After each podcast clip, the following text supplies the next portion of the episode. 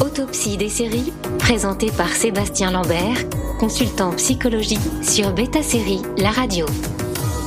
Bonjour à tous et bienvenue dans cette nouvelle émission Autopsie des séries. Sébastien Lambert, consultant en psychologie, va analyser et décortiquer vos séries préférées. Bonjour Sébastien, et aujourd'hui on va commencer par quelle série justement? Bien, bonjour Clément. Aujourd'hui, j'ai choisi de vous parler de Good Doctor.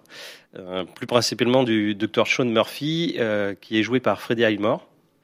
Et euh, c'est un jeune qui est, c'est un jeune homme qui est atteint euh, à la fois du syndrome euh, d'Asperger et celui du savant. Bon, avant d'expliquer un peu ces deux syndromes, est-ce que tu peux nous situer un peu le personnage dans la série? Qui est-il?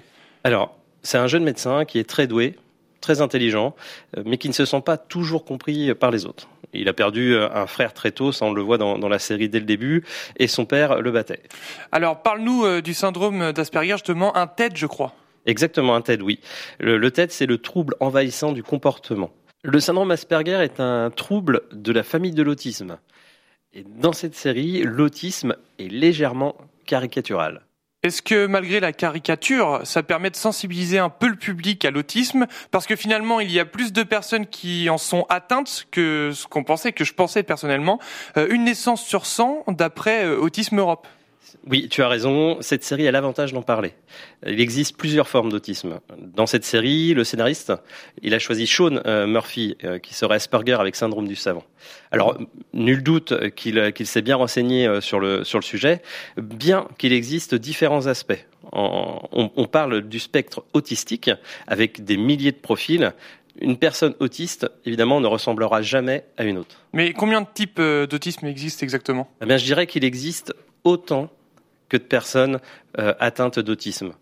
Même si euh, le docteur Sean euh, représente seulement un type, je suis heureux moi que cette série puisse enlever des préjugés sur ce syndrome. Car certaines personnes pensaient qu'il s'agissait d'un trouble mental, comme la psychose ou bien la schizophrénie, alors que non, et il s'agit bien d'un TED. Et j'ai lu dans une étude en plus qui disait qu'il y avait quatre garçons pour une fille atteinte d'autisme. Et oui, selon euh, la Fédération euh, française de la recherche euh, sur le cerveau, le FRC, mais bon, attention, Attention, attention aux chiffres, parce que les femmes sont moins diagnostiquées que les hommes sur ce syndrome. chez elles, il faut savoir que les difficultés sociales sont plus discrètes. Elles sont souvent, souvent le diagnostic du syndrome d'Asperger n'est pas, n'est pas envisagé. Et ce docteur Sean est doué de capacités extraordinaires, donc est-ce répandu chez les personnes atteintes d'Asperger? Alors non, c'est une minorité, mais comme ils parlent et qu'ils ont peu de défiance motrice et mentale, eh bien, ce sont eux qui sont mis en avant dans les, dans les médias. Bon, il y a quand même quelque chose hein, qui m'a marqué dans la série, c'est lorsque le docteur Murphy euh, visualise le corps humain en 3D. Est-ce quelque chose de fictif ou est-ce que ça peut fonctionner aujourd'hui dans la vie réelle? Alors, c'est assez drôle, mais oui, oui, effectivement, euh, visualiser le corps humain en 3D est une particularité qui collerait bien euh, justement aux personnes autistes. Euh, leurs perceptions sont différentes. Mais c'est vrai, là, c'est une fiction. Donc attention. heureusement, ce que le personnage principal montre est une caricature du syndrome d'Asperger. Donc quand je regarde ce personnage, j'ai l'impression de voir deux facettes finalement. Alors oui, il y a, d'un côté euh, ses compétences qui sont euh, hors normes. Euh, en tant que médecin, il a le côté très désagréable du personnage, limite associable. Et le scénariste, lui, a choisi de ne pas montrer seulement le bon côté, parce qu'on peut passer de très bons moments avec ces personnes-là. Il, il, est mis en lumière le fait que lorsque ses collègues, dans, dans la série, on le voit, l'acceptent en tant que tel, eh ben, on voit que ça fonctionne bien. Et et c'est là que, que, je trouve le message intéressant, justement. Un Asperger peut, si l'environnement est adapté, s'insérer dans la vie sociale. C'est un message comme celui-ci qu'il faudrait véhiculer. Bon, je vais te donner euh, une petite réflexion là, et tu vas me dire ce que tu en penses. Tous les autistes ne sont pas des génies et tous les savants ne sont pas des autistes. Oui. Alors, ce que tu essayes de me faire là, on appelle ça de la confusion, Clément. Euh, c'est comme cette phrase du général de Gaulle qui disait "Les chercheurs qui cherchent, on en trouve, mais des chercheurs qui trouvent, on en cherche." Je m'incline. Bon là, t'as totalement, as totalement gagné ce point là, Sébastien. Est-ce que tu peux me dire comment on fait pour évaluer finalement un enfant euh, s'il est Asperger? Alors oui, on, va l'évaluer euh, pendant l'école primaire. C'est souvent à cette période-là qu'on fait euh, l'évaluation. C'est une période où le comportement et les capacités sont les plus repérables.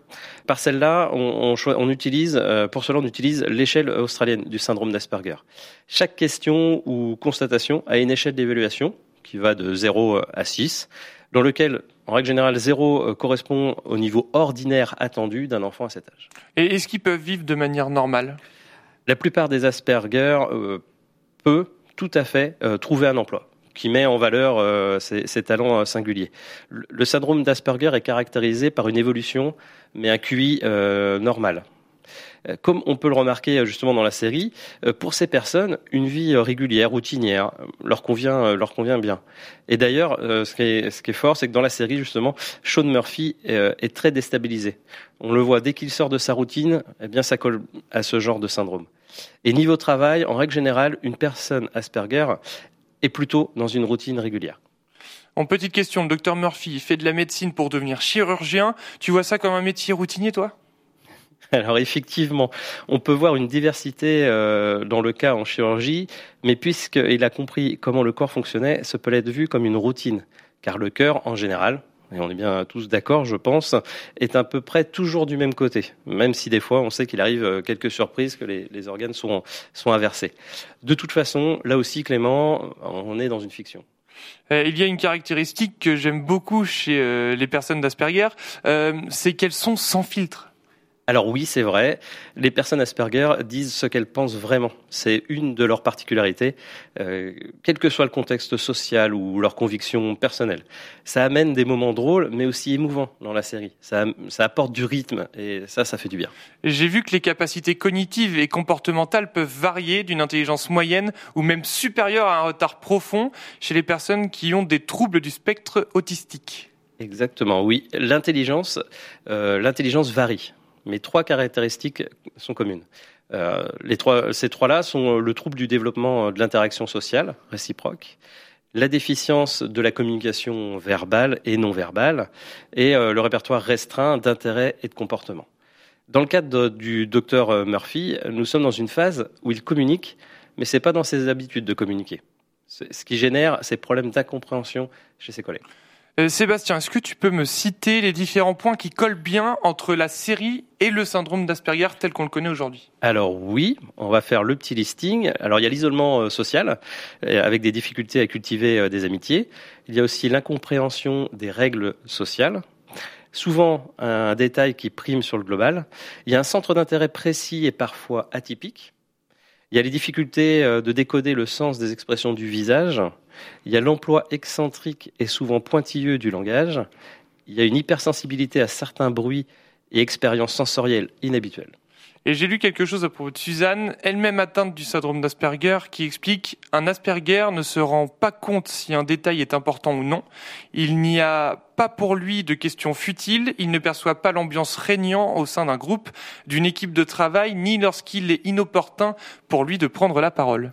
Et oui, c'est vrai. Suzanne Conran euh, l'explique bien. Euh, c'est là qu'on sent bien le réel travail euh, de recherche de la part des créateurs de la série. même si, comme j'expliquais, tout ne colle pas à la réalité, ces diverses caractéristiques méritaient justement d'être mises en lumière. Est-ce qu'on peut dire que le docteur Sean est un passionné? Alors c'est justement un autre point intéressant de la série.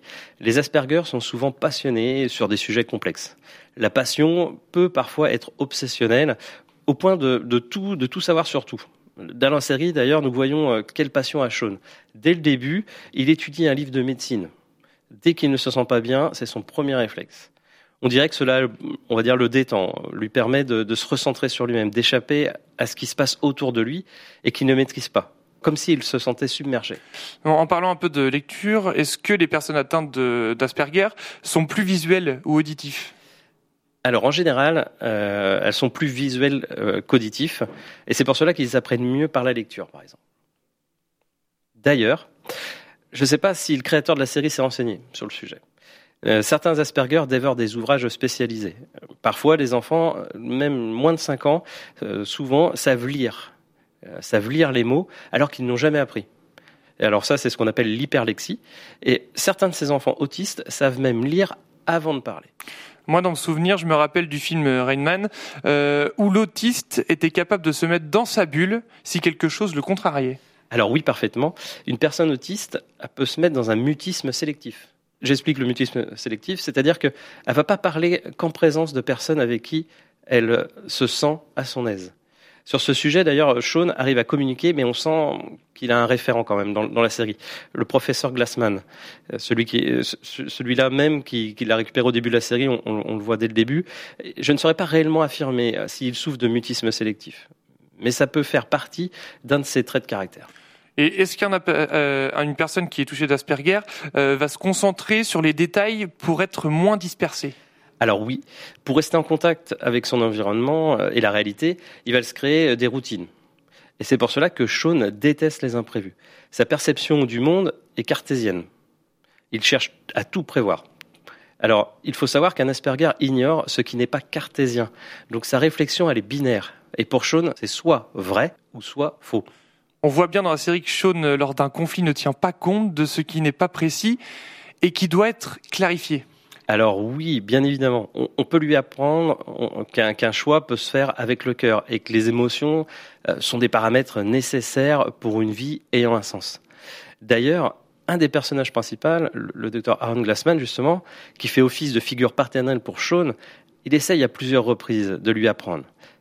Il en prend euh, la charge pour le, pour le soutenir dans, dans les différentes étapes de sa vie et l'aider à comprendre son environnement social. Mais voilà, malheureusement, à, trop vouloir le paterner, eh bien, Sean va se sentir un peu étouffé et le docteur Glassman est trop présent pour lui à ce moment-là. Et donc Sean va menacer justement à un moment donné dans la série de quitter l'hôpital. Alors c'est à ce moment-là que le docteur Glassman va prendre du recul. Est-ce que le docteur Sean euh, s'est retrouvé en difficulté à un moment précisément? Alors oui, on en a un exemple dans la saison 1, épisode 4. Il a du mal à s'adapter à son nouveau chez lui. Il fait un énorme pas en avant avec ses collègues justement. Et c'est ce rapprochement qui n'est pas anodin, qui lui permet de se raccrocher à son environnement professionnel, qui le rassure parce qu'il le connaît déjà. Ah, c'est pas de tout repos d'être euh, Asperger. Hein. Ah non, non, pas du tout. Euh, là, je te le confirme, Clément, pas du tout. Les personnes qui ont un syndrome d'Asperger peuvent et doivent avoir une vie classique, c'est important de le souligner, mais le fait de s'adapter en permanence aux codes sociaux est fatigant pour eux. Et, c'est pour eux un effort, mais considérable. Et d'ailleurs, souvent, euh, souvent, nous, on peut euh, très bien s'amuser euh, lors d'une soirée, eux aussi, mais derrière, ça va être assez compliqué. Et c'est là que le docteur en psychologie, Tony Atwood, explique que pour une heure de socialisation, il faut à un Asperger une heure de repos. Alors, juste un instant. Juste prenez un instant et essayez d'imaginer si nous étions dans la réalité et non dans une fiction. Quel temps de repos il faudrait à Sean pour récupérer d'une journée de travail à l'hôpital? Et j'ai même pire, j'ai lu que Nadia Chaban, professeure et chef euh, du service des troubles du spectre de l'autisme au euh, CHUV de, de, Lausanne, en Suisse, disait de la série Good Doctor, c'est une caricature du syndrome d'Asperger parce qu'il a tout, le savoir encyclopédique médical, une sorte de codage visuel inhabituel, une intolérance au changement, une ritualisation, une difficulté au contact avec les autres, notamment physique, euh, l'hypersensibilité aux stimuli extérieurs comme le bruit ou la lumière c'est un peu too much. Euh, mais c'est une époque où les super-héros sont partout et ça colle plutôt bien. Et c'est vrai, euh, je, l'ai dit euh, plusieurs fois, nous sommes dans, dans de la fiction. Mais pourquoi justement ne pas montrer ce 1% de la population souffrant d'autisme, qu'ils peuvent eux aussi être des héros? Et, c'est Maria Callas qui disait que les gens avaient besoin d'aller au théâtre, à l'opéra, pour rêver en plus grand. Eh bien, le cinéma et la télévision sont aussi une sorte d'exagération de la vraie vie qui permettent justement aux spectateurs de sortir de la réalité et de leur quotidien. Et si tu devais conclure euh, quelque chose concernant ce syndrome d'Asperger? Moi, je retiendrai que grâce à leur bonne capacité cognitive, certains Asperger peuvent assumer le quotidien de façon autonome. Et d'ailleurs, d'autres personnes requièrent un soutien euh, personnalisé qui, qui tienne compte de leurs besoins. Et justement, si en faisant le, le parallèle un peu, la, la, conclusion pour toi, euh, pour la série Good Doctor, Sébastien? Moi, je trouve qu'elle montre, euh, elle montre certains côtés euh, d'une personne Asperger avec le, syndrome du savant, mais retenons, retenons bien que, que, faire tenir une série en respectant très portrait, ça relève, en tout cas pour moi, euh, de l'impossible. là, nous restons dans une fiction et non dans la réalité. Le point positif de cette série est qu'elle parle ouvertement de ce syndrome. J'ai trouvé que l'image renvoyée était moins stéréotypée. Il y a des choses intéressantes sur l'autisme, et au, fur et à mesure qu'on l'avance dans les saisons, le personnage s'affine. L'incarnation du personnage par Frédéric Moore est vraiment, euh, vraiment réussie. Et c'est ce qui fait, en tout cas pour moi, tout l'intérêt de la série. Et elle a plutôt été appréciée cette série. Est-ce que selon toi il va y avoir une saison 4 qui arrive? Alors moi je suis heureux en tout cas de voir qu'elle a été accueillie favorablement par le public. Ça prouve que beaucoup de personnes se sont intéressées à ce syndrome. Euh, tout, comme j'ai été ravi de voir que toute une partie de la série euh, New Amsterdam, alors peut-être qu'au fil euh, des émissions on, on, en parlera, mais en tout cas montre, il montre le travail d'un psychiatre dans l'hôpital. Et je constate que les spectateurs s'intéressent de plus en plus euh, à cette dimension psychologique. Cela va me permettre justement d'autopsier euh, de nombreuses nouvelles séries. Et ça, c'est pour notre bonheur à nous. Merci beaucoup Sébastien d'avoir euh, partagé un peu ton savoir sur Good Doctor. Eh ben merci Clément et on se dit à bientôt. À bientôt. Autopsie des séries, présentée par Sébastien Lambert, consultant psychologie sur Beta Série, la radio.